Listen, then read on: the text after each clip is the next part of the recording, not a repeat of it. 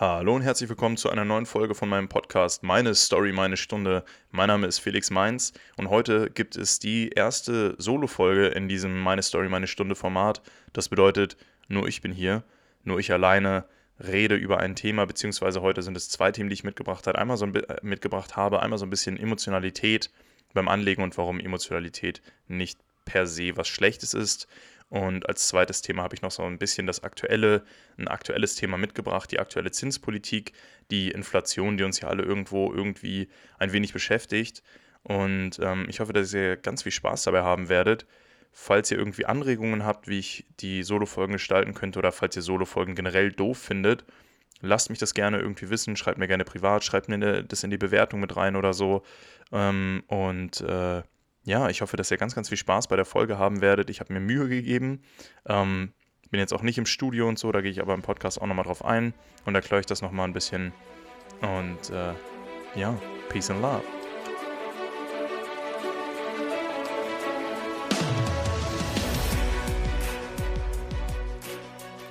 Hallo und herzlich willkommen zu einer neuen Folge von meinem Podcast Meine Story, meine Stunde. Mein Name ist Felix Mainz und heute gibt es die erste Solo-Folge. Ähm, ja, freut mich erstmal, dass ihr da seid, obwohl das jetzt eine Solo-Folge ist und ich äh, keinen äh, prominenten oder durchaus wichtigen Gast in diesem Podcast heute am Start habe. Ähm, ich habe mir ein kleines Mikrofon angeschafft ähm, und einfach mal überlegt, dass ich das Ganze ja selber starte, das dann auch von zu Hause aus mache. Ich äh, bin also nicht im, im Studio, sondern wie gesagt, mache das Ganze selber. Deswegen werdet ihr wahrscheinlich auch Nuancen an Unterschieden hören von der Soundqualität. Ähm, aber mich macht es natürlich ein bisschen flexibler. Ich kann das Ganze mehr auch wirklich als, sage ich mal, mein Baby gestalten. Und äh, ich kann auch ein bisschen freier entscheiden, was ich mache. Ähm, wie ihr hört, mein Raum ist irgendwie noch gar nicht so getreated oder so. Also da ist weder Schaumstoff oder so drin. Deswegen, wie gesagt, ihr werdet zum Studio höchst wahrscheinlich Unterschiede hören. Ähm, auch das Mikrofon ist natürlich nicht ganz so gut wie das im Studio. Ähm, ich hoffe, dass euch das trotzdem ja nicht äh, zu sehr stört jetzt von der, von der Soundqualität. Ähm, genau, ich möchte heute so ein bisschen grob umreißen, ja, so ein bisschen auch über die Emotional Emotionalität bei Geldanlage reden und vor allem bei meiner Geldanlage auch, wo ich äh, im Endeffekt emotional bin.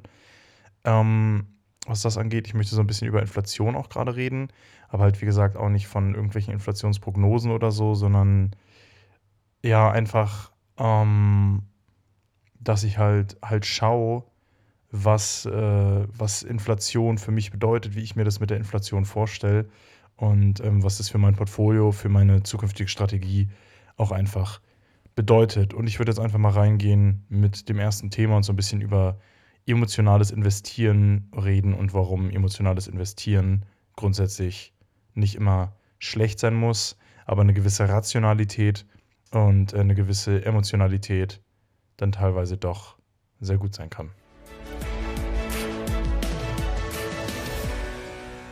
Ja, und der erste Punkt ähm, bezüglich Emotionalität oder eine Sache, die ich auf jeden Fall erstmal klarstellen möchte, ist, dass ich bei Emotionalität auf jeden Fall nicht davon rede, dass man einfach Panikverkäufe tätigt. Ähm, Panikverkäufe sind halt irgendwie genau sowas wie, ich sehe gerade die EZB hebt die Zinsen an, da möchte ich auch nochmal drüber reden, Infl oder Inflation generell, Hilfe, was passiert, Geld wird teurer, wird auch für die Unternehmen teurer, können die denn überhaupt noch die Margen erzielen, können die überhaupt noch genug Geld verdienen? Ich verkaufe jetzt erstmal alles. Das meine ich natürlich nicht mit Emotionalität bei der Geldanlage. Ich meine auch nicht, dass man Aktien, Einzelaktien, Einzelwerte kaufen soll, die man persönlich einfach gut findet. Also wo man einfach so sagt, so, yo, das ist ein Unternehmen, da glaube ich dran, ja, ähm, dieser, dieser Glaube an das, an das Unternehmen, also dieses, okay, ich glaube wirklich an ein Unternehmen, das sollte im Optimalfall mit Zahlen fundamentiert sein, außer man möchte halt nur irgendwie auf der Hauptversammlung sein können. Ne, aber kann auch sein, dass der Vorstand dann nicht auf der Hauptversammlung ist. Ich glaube, das war bei HelloFresh oder Delivery Hero war das so. Nagelt mich nicht drauf fest. Ähm, aber das ist natürlich ein ganz, ganz anderes Thema. Ich rede von Emotionalität in dem Sinne, also dass gerade wenn man irgendwie jetzt noch, so wie ich, in den jungen Jahren ist ähm, und äh, ja, noch, ein, noch einen langen Anlagehorizont hat und vielleicht das Ganze auch für die Rente macht und sagt, ja, ich brauche das auch nicht in 10 und auch nicht in 15 Jahren, ähm, sondern vielleicht in 20 oder in 30 Jahren, dann ist die Emotionalität dahinter einfach so ein bisschen, dass man natürlich Geld nicht als das Allerheilmittel sehen soll oder so, aber dass man schon wissen soll, okay, ich bin jetzt so emotional dem Ganzen gegenüber, ich bin, ich bin so emotional dem Thema, dem Thema Geld gegenüber ähm, oder dem Thema Sparen und Investieren, dass es halt wirklich was ist, was auch mehr ein Charakterzug wird. Also man kann natürlich jetzt auch sagen, das ist irgendwie ein Mindset-Ding oder so. Ich würde einfach sagen, dass man gucken muss, dass man irgendwie einen emotionalen Hintergrund dazu kriegt, einen emotionalen Bezug, weil dieses rationale Denken gerade in dem Bezug auf oder in der Hinsicht auf persönliche Ziele häufig nicht wirklich hilft. Sprich, ähm, ich brauche auch einfach, ähm, das ist so ein bisschen, also ich möchte, ich versuche meinen Punkt jetzt noch einen Ticken besser zu erklären. Irgendwie muss der Podcast ja auch gefüllt werden. ähm, in, dem, in dem Buch ähm, The Power of Habit oder Die Macht der Gewohnheit, was übrigens ein sehr gutes Buch ist und was ich auch jedem empfehlen würde, geht es darum, dass man Gewohnheiten entwickeln soll. Und Gewohnheiten entwickelt man halt, indem man einen Auslöser hat und dann führt man eine Aktion durch und dann kriegt man eine Belohnung vom Gehirn. Oder zumindest wird einem irgendwas suggeriert in die Richtung, wahrscheinlich wird Dopamin ausgeschüttet oder so, was wir auch viel durch, ne, durch jetzt TikTok, Social Media, dieses, dieses Scrollen durch die Videos und so kennen, diese, diese schnellen Dopaminspritzen.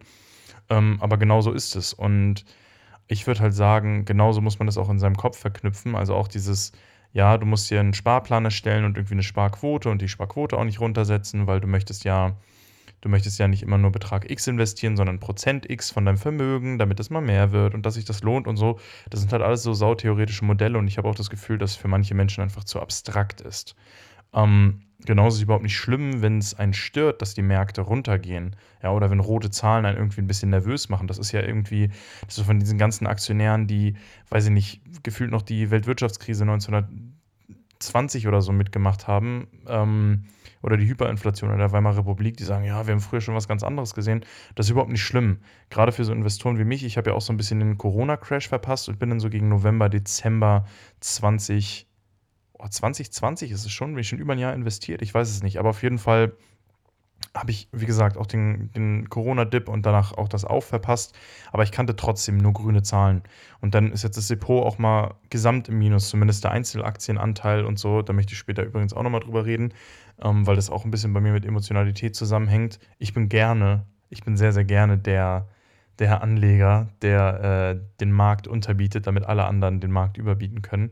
Ähm ja, so viel zur Markteffizienzhypothese. Aber ähm, es geht mir persönlich einfach darum, ähm, dass man ja so, so, so was Emotionales schafft, also vielleicht ein emotionales Ziel, dass man vielleicht nicht sagt, okay, ich spare für meine Rente vor, sondern ich gucke wirklich, dass ich mit Summe X mir, wenn ich mit 67 in Rente gehe, bei uns wahrscheinlich sowieso 70, aber wenn ich, dass ich mir Summe X zusätzlich zur Rente auszahlen kann. Das heißt, ich kriege eine Rente oder eine Pension oder was auch immer ähm, und kann mir zusätzlich durch mein ETF-Investment irgendwie äh, noch, äh, ja, lass mich lügen, 1000 Euro pro Monat auszahlen oder so. Das wäre schon was ganz Großes. Oder man sagt halt, ich kann mir dann einmal relativ, äh, relativ viel auszahlen lassen und kann dann, nachdem ich in Rente gegangen bin, eine Weltreise machen. Oder ich habe einfach die Möglichkeit, einen Puffer zu haben und kann jetzt sagen, okay, wenn mir mein Job nicht mehr gefällt, dann kann ich erstmal raus aus dem Job, mich ganz in Ruhe nach was Neuem umgucken und bin halt trotzdem in keiner finanziellen schlechten Lage. Natürlich gibt es dafür auch Notgroschen oder so. Das ist, das ist ganz klar. Aber einfach, dass man sagt, okay, ich verknüpfe es mit irgendwie, ich esse jedes Mal, wenn mein Sparplan ausgeführt wurde, ein Eis, wenn ihr Eis mögt. Einfach, dass es wirklich auch so ein Ding im Kopf wird. Dass es wirklich was, was ja auch auf emotionaler Basis bei euch anschlägt, dass ihr wirklich emotional sagen könnt, yo, okay, dieses, dieses Geld sparen, das Geld investieren, also nicht das Geld selber, dass ihr nicht emotional gegenüber Geld werdet, dass ihr sagt, yo, ich finde ich find Geld super geil oder so, sondern dass ihr so dieser Geldanlage, dass ihr da irgendwo so einen emotionalen Charakter hinzufügt, dass das Ganze auch greifbarer ist. Also mir hilft es halt einfach in dem Sinne, wenn ich mir auch Ziele vor Augen setze. Also nicht, dass ich sage, ich will jetzt eine Million in fünf Jahren haben oder so oder möchte das und das machen, aber dass ich halt zum Beispiel in meinem Kopf sage, ja, ich muss mir später, auch wenn wir schlechte Renten haben oder so, höchstwahrscheinlich zu 99 Prozent, wenn ich konstant dabei bleibe, keine Gedanken über meine Rente machen. Ähm, und ein, weiteres, ein weiterer Punkt, ein weiteres Thema ist natürlich auch, Geld ist auch einfach ein emotionales Gut. Da haben, also da redet Christian Röhl mit, mit Tobias Kramer im Echtgeld TV-Podcast immer ganz gerne auch mal drüber. Ähm, darum geht es auch, wie man investiert und wie man investieren möchte. Wenn du zum Beispiel jetzt, nehmen wir einfach mal an, du hast eine Summe geerbt von 50.000 Euro. Ja, ähm, dann hast du erstmal 50.000 Euro. Da hättest du jetzt die 50.000 Euro genommen, du bist neu am Kapitalmarkt und du sagst, okay, ich nehme die 50.000 Euro und stecke die rein. Und das wäre im, weiß ich nicht, Mitte Mai letzten Jahres gewesen. Oder sagen wir, es wäre irgendwie April, Mai Corona gewesen und du bist erstmal mit steigenden Kursen konfrontiert und nichts anderes. Und deine 50.000 Euro und du sagst, ich bin ein richtig geiler Anleger. Ja, ich glaube, das kennt jeder von uns auch, dass wir uns einfach mal, dass wir irgendwie mal was gekauft haben ähm, und das Produkt oder die Aktie dann sofort gestiegen ist und wir denken, yo, das sind wir, wir sind richtig geile Anleger. Ähm, aber dann hast du auf einmal den Fall, dass wir jetzt sowas haben, dass äußere Faktoren noch irgendwie dazukommen und auf einmal fällt der ganze Bums. Und dann sind deine 50.000 Euro, weil du gedacht hast, okay, ich gehe jetzt aus den langweiligen ETFs raus. Entschuldigung. Ich gehe in Einzelaktien rein und dann sagst du, Mensch, Nikola, das ist doch mal ein Investment. Hast verwechselt mit Tesla, weil du gedacht hast, ne, dass das von Elon Musk, Nikola Tesla, ne, ist ja irgendwie naheliegend bist auf einmal bei Nikola drin und die haben jetzt irgendwie, weiß ich nicht, sich mehr als gedreiviertelt. Also die haben über, über 80 oder 90 Prozent Wertverlust. So, und dann hast du halt den Salat und dann sind dann 50.000 Euro auf einmal weniger wert. Oder, das muss ja nicht mal so sein, aber du hast einen ETF, der einfach um 50 Prozent fällt oder um, sagen wir, 20 oder 30 Prozent. Ja? Auch 20 Prozent bei 50.000 Euro sind 10.000 Euro. Also das muss man sich mal einfach so in Zahlen vor Augen halten. Natürlich sind die 10.000 Euro nicht weg weil es Buchverluste sind. Aber du hast natürlich im Kopf neu am Kapitalmarkt Geld geerbt, das heißt so wahrscheinlich auch noch im Kopf irgendwo diese Verknüpfung, das Geld ist gar nicht meins. Ja, und da sind auf einmal 10.000 Euro weg. Und dann sagt mir ein Neuling an der Börse, der dann sagt, okay, weißt du was, Märkte steigen langfristig immer, ich lese gerade den Komma, ja, also Gerd Komma, ähm, ähm, souverän investieren in ETFs und Indexfonds. Ich lese jetzt gerade den Komma, ähm, ich lasse das Geld drin, das kommt schon wieder. Oder ich, ich noch besser, ich schieße jetzt nochmal nach. Ich fange jetzt an, 1000 Euro jeden Monat selber zu sparen. Das ist so nicht. Dafür ist Geld viel zu emotional. In, dem, in der Hinsicht ist Geld natürlich oder diese Emotionalität dem Geld gegenüber natürlich was Negatives. Aber das ist ja auch gar nicht das Beispiel, was ich nennen wollte. Ja? Also das ist nur ein Negativbeispiel, nur dass man auch weiß, Geld ist einfach emotional. Aber man muss halt das Ganze mit irgendwie irgendwas Positivem verknüpfen. Also bei mir ist es zum Beispiel so, was mir gerade auch in der aktuellen Marktlage hilft. Ähm, auch, wie gesagt, mein Einzelaktiendepot ist auch komplett im Minus. Es sind auch, huch, es sind auch um die 20 Prozent, glaube ich sogar. Also auch nicht mal ein, ein, ein kleiner Teil oder ein unbedeutender Teil oder so. Aber was ich mir halt sage, ist, wenn du im Jahr, ja, auch beim SP oder so, der jetzt unter Wasser ist, vielleicht ist mein Einzelaktienportfolio ein schlechtes Beispiel, weil das könnte ja langfristig immer noch den Markt underperformen. Aber nehmen wir mal den SP und du hast den SP 500 gekauft oder einen MSCI World ETF. Ähm, auch Sonja gehört zu den 7% durchschnittlicher Rendite. Weil wenn es nur gute Jahre geben würde, nur Jahre mit 12, 13, 14, 20%, was auch immer, hättest du ja eine durchschnittliche Rendite per annum von 20 Prozent. Ja? Und das ist halt auch ähm, so, so kleine Cues, wie man dann halt auch gucken kann, dass man das Ganze nicht zu emotional gestaltet, um nochmal so ein bisschen den Bogen zu spannen, warum Emotionalität auch was Gutes sein kann. Man kann das Ganze einfach auch mit Lebensfreude verbinden. Und ich glaube, weil gerade Geld ein emotionales Thema ist und man das auch gar nicht wegkriegt, ähm, muss das gar nicht schlecht sein. Und deswegen kann halt auch anlegen, was ja definitiv mit Geld verbunden ist, auch einfach ein positives Thema werden, emotional positives Thema. Kann man sich das selber so gestalten? Wie gesagt, versuch irgendwie eine Belohnung zu erzeugen. Ich mache einen Sparplan, ich esse Eis, ich esse Chips, Snickers, was auch immer man gerne mag, oder ich trinke einen Schluck Cola oder ein Glas Cola oder eine Flasche Cola oder so. So dieses, dass man das auch mit Belohnungen wirklich verknüpft. Ähm, das ist genauso, das geht natürlich nicht um Geldanlage, aber das ist so basically, worum es geht. Und ähm, ja, das ist so, so die erste Sache, die ich euch mitgeben möchte ähm, in, diesem, in dieser ersten Solo-Folge, weil ich das einfach ein interessantes Thema finde und Emotionalität natürlich nicht nur was, was Schlechtes bedeuten kann, wobei ich jetzt natürlich auch die schlechten Seiten aufgezeigt habe. Ich denke, dass auch gerade in der Geldanlage ähm, Emotionalität schlechte Seiten haben kann. Und da möchte ich so ein bisschen mal drauf eingehen. Und zwar geht es halt einfach grob um, dem, um den Punkt äh, des, des wirklich Investierens in Einzelunternehmen, in Einzelaktien. Ähm, was meine ich damit? Also wenn ich zum Beispiel ein Unternehmen sehe, was ich kaufen möchte, dann kann ich halt mir die Kursfantasien nicht durch Emotionen begründen. Also ich kann nicht sagen, es fühlt sich so an, als wäre Mark Zuckerberg ein sehr, sehr erfolgreicher Unternehmer und deswegen investiere ich in Meta. Ich kann nicht sagen, es fühlt sich so an, als würden wir Öl noch brauchen und deswegen investiere ich in ExxonMobil oder Royal Dutch oder in British Petrol. Ähm, da muss halt immer so ein bisschen mehr als ein Gefühl da sein. Ja, es hat schon einen Grund, warum auch so große Banken viel Analysen machen. Ich sage nicht, dass man damit den Markt schlägt, immer die perfekten Unternehmen auswählt. Aber gerade ein Discounted Cashflow-Modell sollte dir ein Begriff sein, wenn du in Aktien investierst. Ja? Wie gesagt, ich habe schon mal gesagt, wenn du nur auf Hauptversammlungen gehen willst und dich berieseln lassen möchtest, ist es natürlich was ganz anderes. Aber das ist so ein bisschen so dieses Backing hinter dem, was man denkt, hinter dem, was man sagt, hinter dem, was man kauft auch. Und äh, man muss ja auch irgendwo in gewisser Weise wissen, was man einkauft. Man muss wissen, was man sich in den Einkaufskorb legt. Man muss wissen, was man im Depot hat. Und da kann eine fundamentale Analyse natürlich helfen. Und da hilft natürlich die Rationalität.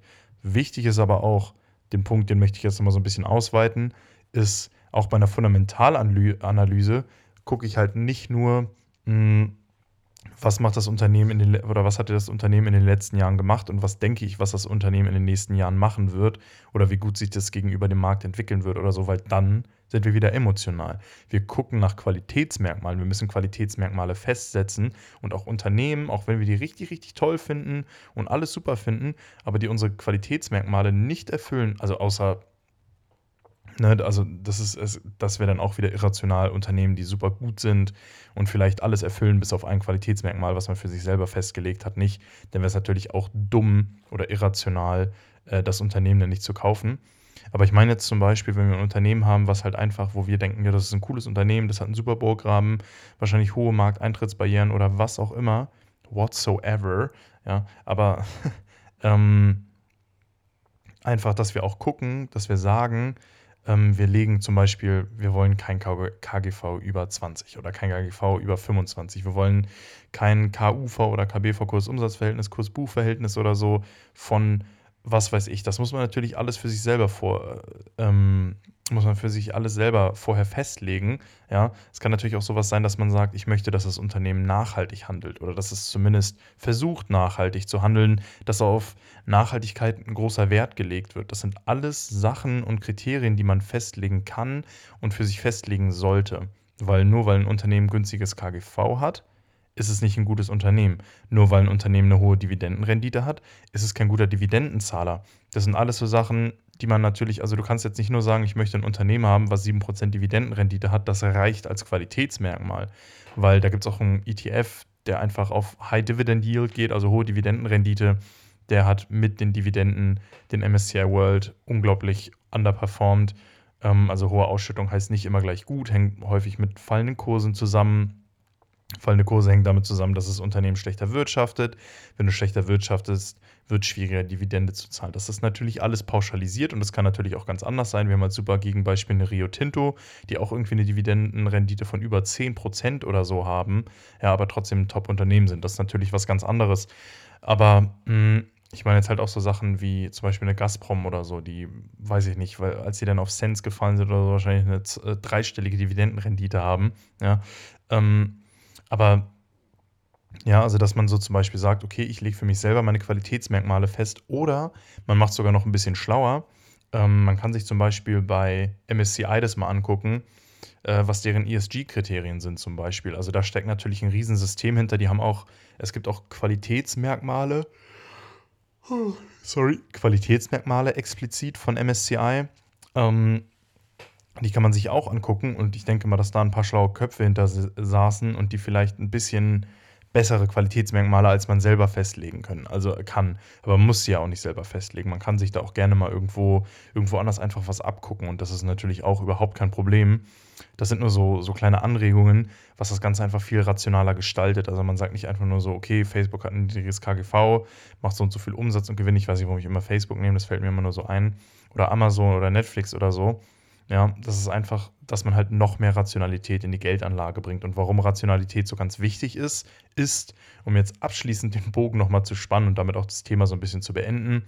Ähm, ich glaube, ihr habt nicht so Bock, eine Stunde mir hier selber beim Labern zuzuhören, auch wenn es meine Story meine Stunde ist. Ja, ähm, nein, Quatsch. Aber ähm, dass ihr dann halt auch wirklich so ein bisschen dadurch dann auch die Emotionalität rausnimmt. Also klar, ihr sollt wissen, ihr kauft einen Teil von einem Unternehmen, ihr kauft nicht irgendwie was zum Zocken oder eine Zockeraktie oder so, ihr kauft wirklich einen Anteil an einem Unternehmen und dadurch nehmt ihr dann auch die Emotionalität raus, weil du weißt, ich habe das Unternehmen an den, den, den, den, den 10, 20, 30, vielleicht 5 ganz wichtige, zwei halbwegs wichtige und drei sehr unwichtige, die auch rausgefallen sind oder so, aber ich habe das Unternehmen an den, an den Qualitätsmerkmalen einfach bewertet und äh, deswegen ist es für mich oder weiß ich, dass es ein gutes Unternehmen ist. Und auch wenn es mal fällt, muss ich weniger Angst haben. Ja? Grundsätzlich aber, wenn man Emotionalität komplett rausnehmen will, einen weltweit gestreuten ETF nehmen, der einfach den gesamten Markt äh, abbildet. Man hat die beste Chance, äh, den Markt nicht unter, zu, zu unterperformen oder underperformen, wenn man in den Markt investiert. Äh, man hat natürlich genauso wenig Chancen, den Markt äh, zu schlagen. Aber das ist eine Sache, die ich auf jeden Fall in Kauf nehmen würde, gerade in so einer ja, von Informationen gespickten Welt, wo Leute wirklich vor PCs sitzen und nach einer Millisekunde Informationen im Markt verarbeitet werden, ist das auf jeden Fall für jemanden, der nicht 20, 30 oder 40 Stunden die Woche hat, um Einzelaktien zu investieren und auch ausreichend diversifiziert zu sein im gleichen Moment, ähm, ist ein ETF eine sehr, sehr gute Wahl. Also als Schlussappell jetzt hier zu diesem Thema, wir reden gleich noch über Inflation, Zinsen und sowas. Ähm, als Schlussappell hier, nehmt die Rationalität aus der Geldanlage raus, versucht, wenn ihr in Einzelaktien investieren wollt, so viele Qualitätsmerkmale, wie ihr für nötig haltet, festzulegen. Guckt vielleicht einfach nur bei MSCI rein oder es gibt auch andere ETF-Firmen, die Qualitätsmerkmale wahrscheinlich offenlegen und auch transparent sind. Und ähm, versucht, Anlegen, investieren mit was Schönem zu verbinden, denn das ist es. Ja, und mit dem nächsten Thema würde ich wie angekündigt einfach weitermachen. Das war ja so ein bisschen auch dieses, was ist Inflation oder beziehungsweise wie gehe ich mit Inflation um? Wie gehe ich mit ja, Sachen, auf die ich keinen Einfluss habe im Investieren, im, im, beim Investing, wie gehe ich damit um? Ähm, und warum Inflation eigentlich gar nicht so schlimm ist, beziehungsweise ja, was für Gedanken ich mir dazu einfach mache. Und zwar ähm, ist das wie alles immer so ein bisschen, wenn man Gewinne erzielen möchte oder generell, wenn man erfolgreich sein möchte am Aktienmarkt, dann sollte man halt immer langfristig unterwegs sein. Und natürlich ist Inflation gerade richtig kacke, weil es kann zum Beispiel sein, dass man dadurch einfach weniger investieren kann, weil man einfach netto weniger, weniger Geld auf dem Konto hat. Das ist natürlich eine Sache, die dann das Investieren auch beeinflusst. Aber theoretisch müssen wir mal so gucken, wir haben jetzt gerade das Problem, wir, wir, Problem, wir haben Inflation, das heißt, also das bedeutet, dass Sachen teurer werden und Geld somit weniger wert wird. Ähm, das Problem ist halt, Aktien fallen gleichzeitig. Das hängt auch nicht ganz mit der Inflation zusammen, das hängt viel auch äh, mit der äh, mit der Zinspolitik der EZB und der Fed, also der, der Federal Reserve Bank und in Deutschland der Europäischen Zentral, äh, Zentralbank äh, zusammen. Ähm, da gehe ich später auch noch so ein bisschen drauf ein, aber ich würde mal so zum Beispiel sehen, auch wenn die Aktien gerade fallen, ähm, dadurch ist es, oder äh, gerade in solchen Situationen, wenn Aktien, also Kurse fallen, ist das halt immer nur, nur kurzfristig. Langfristig steigt der Markt. Also wenn man breit diversifiziert ist, dann steigt der Markt auch, Markt auch langfristig. Ähm, warum ich das jetzt erwähne, ist halt einfach, es kann halt auch sein, dass wir wieder hier bei der Psychologie sind, aber ich würde sogar sagen, dass Aktien theoretisch auch als Inflations-Hedge gelten können. Ähm, wenn man zum Beispiel jetzt, gut, wir haben nur recht hohe Inflation, irgendwie von 7% oder so, aber wenn ich jetzt sage, okay, ich stelle mir ein Portfolio aus Dividendentiteln zusammen ja, und achte dann darauf, dass ich irgendwie immer Ausschüttungen kriege, ähm, und vielleicht auch, wenn wir jetzt mal über Dividendenaristokraten reden, ähm, die es ja gibt, die es ja durchaus gibt, kann es ja auch einfach sein, dass die ihre Dividende um mehr als 7% oder mehr als im Normalfall sagt man ja 2 bis 3% Inflation, die Dividende mehr ähm, ja, und mehr erhöhen als halt diese genannten Prozentsätze die, der Inflation. Und ähm, deswegen kann es natürlich einfach auch sein, dass man dadurch sozusagen Inflationshedge hat. Also sprich, wenn wir jetzt irgendwie von der durchschnittlichen Ausschüttung äh, oder Ausschüttungserhöhung in den letzten fünf oder zehn Jahren von über äh, oder eine, eine, Ausschüttungssteigerung von über 10, 15, 20 Prozent gehen, ähm, dann hat man natürlich da einen ziemlich guten Inflationshedge drin, weil auch jetzt mit 7 Prozent wird das Geld trotzdem nicht weniger. Man kriegt immer einen laufenden Cashflow und das ist dann vielleicht die Gehaltserhöhung, die man mal nicht kriegt oder so, die dann das Unternehmen, was einem aber die Dividende zahlt, einfach übernimmt. Deswegen sind halt Aktien auch gerade in, in solchen Situationen, auch gerade wenn es fällt, wenn wir auf den Bärenmarkt zugehen, ähm, dann äh, ist natürlich Inflation auch irgendwie noch ein Faktor, der einen Kursverlust beschleunigen kann bei einigen Unternehmen. Ähm, zum Beispiel Unternehmen, die halt auch die Preise oder die erhöhten Preise durch die Inflation einfach auch nicht direkt an die Konsumenten wiedergeben können. Das kann natürlich einfach passieren. Ähm, aber ja, genau, also deswegen würde ich sagen, dass auch Inflation ähm, bei längerem Investieren keine Gefahr. Es ist vielleicht akut eine Gefahr, wenn man jetzt sagt, oh Gott, ich verkaufe alles, weil in Aktien verliere ich gerade teilweise 10, 20 Prozent oder year to date ist mein Depot 12 bis 20 Prozent im Minus, dann gehe ich lieber aufs Tages- oder Festgeldkonto und lasse es da rumliegen und nehme dann lieber 8% Wertverlust mit rein. Aber es gibt ja den, den schönen Spruch von André Costolani, ähm, wer Aktien nicht hat, wenn sie fallen, hat sie auch nicht, wenn sie steigen.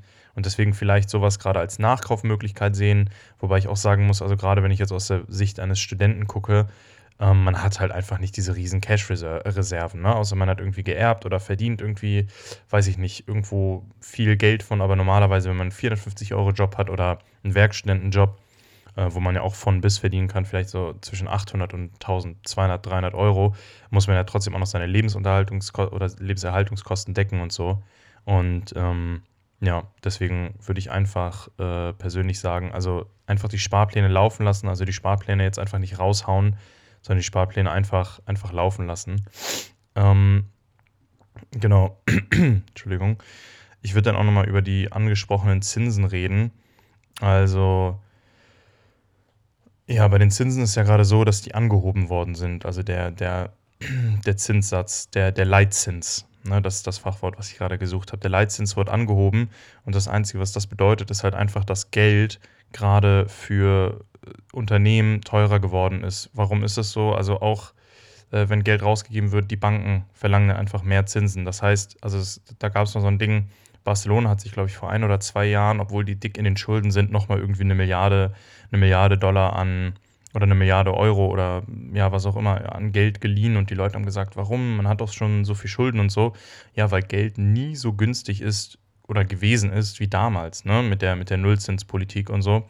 Und durch die Anhebung des Zinses wird Geld halt einfach ein bisschen, ein, bisschen teurer. Ne? Das ist so ein bisschen, widerspricht sich so ein bisschen wegen der Inflationsthematik, aber das ist halt nicht, also der Wert des Geldes wird nicht mehr, sondern sich Geld zu leihen wird einfach teurer.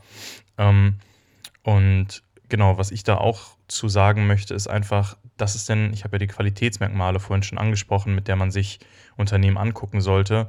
Und das wäre halt dann genau so ein Qualitätsmerkmal, wo man dann vielleicht darauf achtet, okay, vielleicht ist mein Unternehmen nicht so stark verschuldet. Das betrifft dann vielleicht ein Unternehmen wie VW oder so deutlich mehr als ein Unternehmen, was eine hohe, hohe Eigenkapitalsquote hat und nicht so viel äh, durch Fremdkapital finanziert ist, wie zum Beispiel jetzt äh, eine Meta, ne, über die haben wir in dem Podcast auch schon das ein oder andere Mal gesprochen aber auch einfach, dass man, also wie gesagt, ich habe jetzt nicht irgendwie großartig krass viele, krass viele Sachen mir dazu durchgelesen. Also natürlich habe ich mich schon ein bisschen damit beschäftigt, aber das meiste kann man auch mit normalem Menschenverstand irgendwie lösen.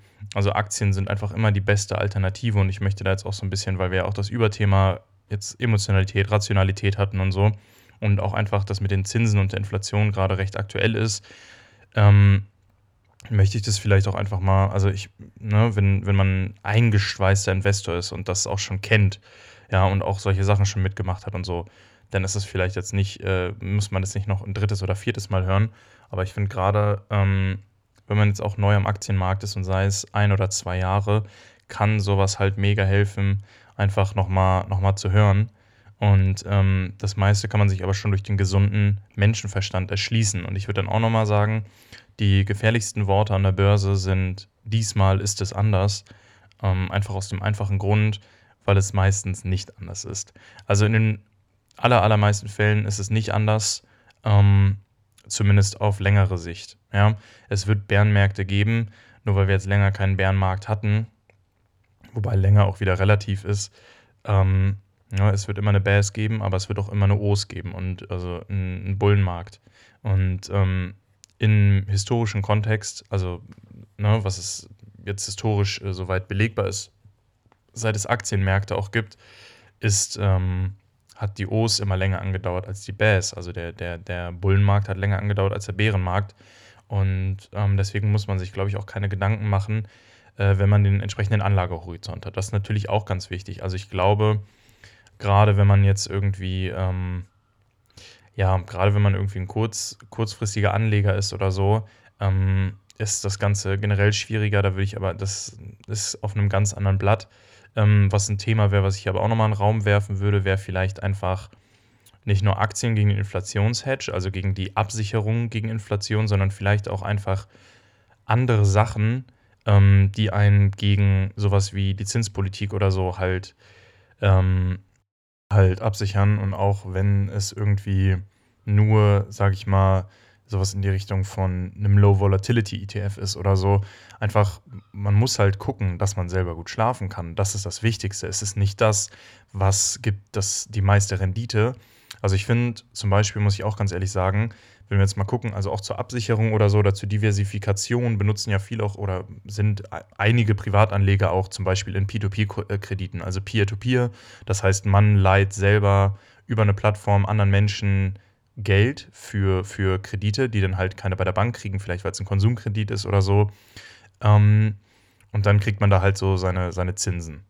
Und ähm, das wäre zum Beispiel so ein Ding von mir, wenn man jetzt auch mal guckt, durch den Corona-Crash gab es da so viele Ausfälle, auch was Immobilienfinanzierungen oder sowas angab, gab es da so viele Ausfälle und dann irgendwie seine soliden 3% da jeden, ich weiß nicht, wie das ausgezahlt wird, auch bei Bondora oder so, gut, das ist jetzt eine Plattform, die das überlebt hat, aber das wäre mir halt die Up- bzw. Downside nicht wert. Und dann kann man natürlich genauso sagen, okay, wir haben jetzt diese hohe Inflation, der Euro nähert sich dem Dollar immer mehr an, auf einem Tiefstand seit, auf einem Tiefststand seit 20 Jahren. Ähm, ich sichere mich dann anders ab, dann kann man zum Beispiel auch Kryptos nehmen.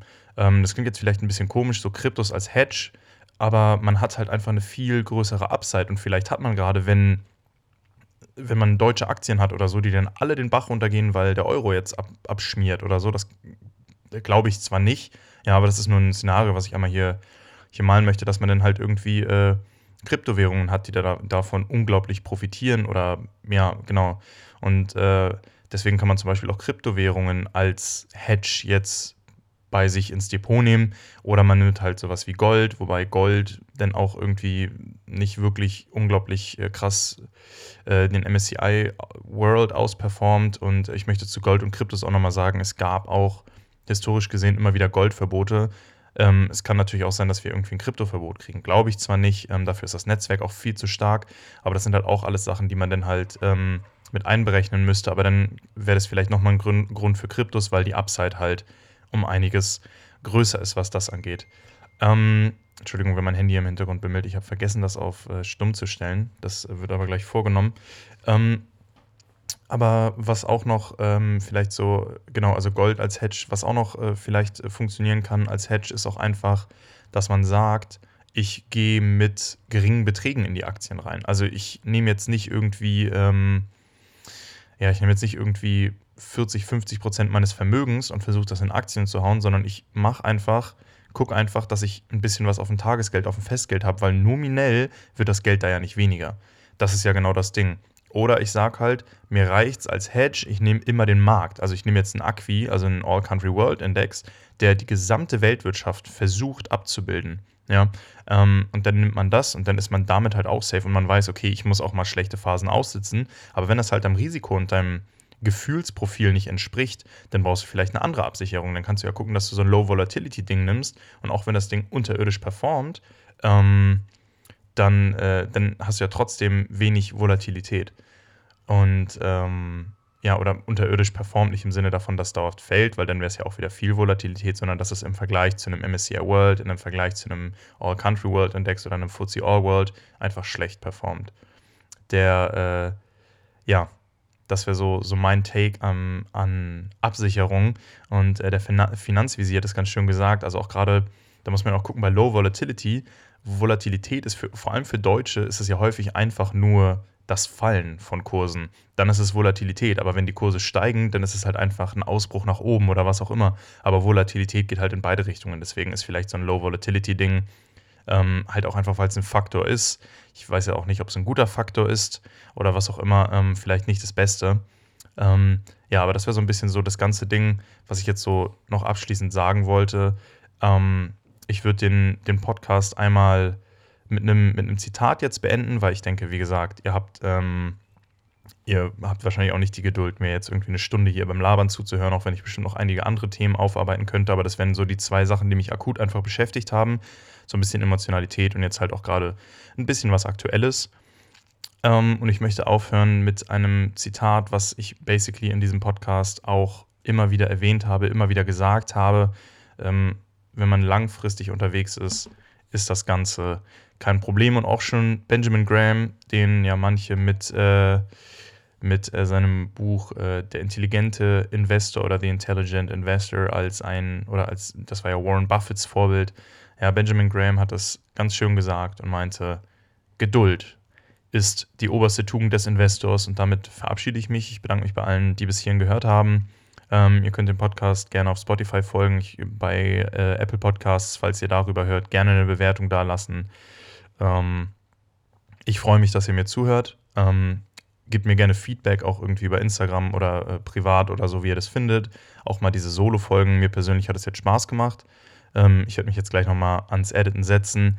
Und äh, ich wünsche euch allen noch einen schönen Tag oder einen schönen Abend, je nachdem, wann ihr den Podcast hört. Und ja, dann äh, würde ich sagen, macht's gut und äh, Peace and Love.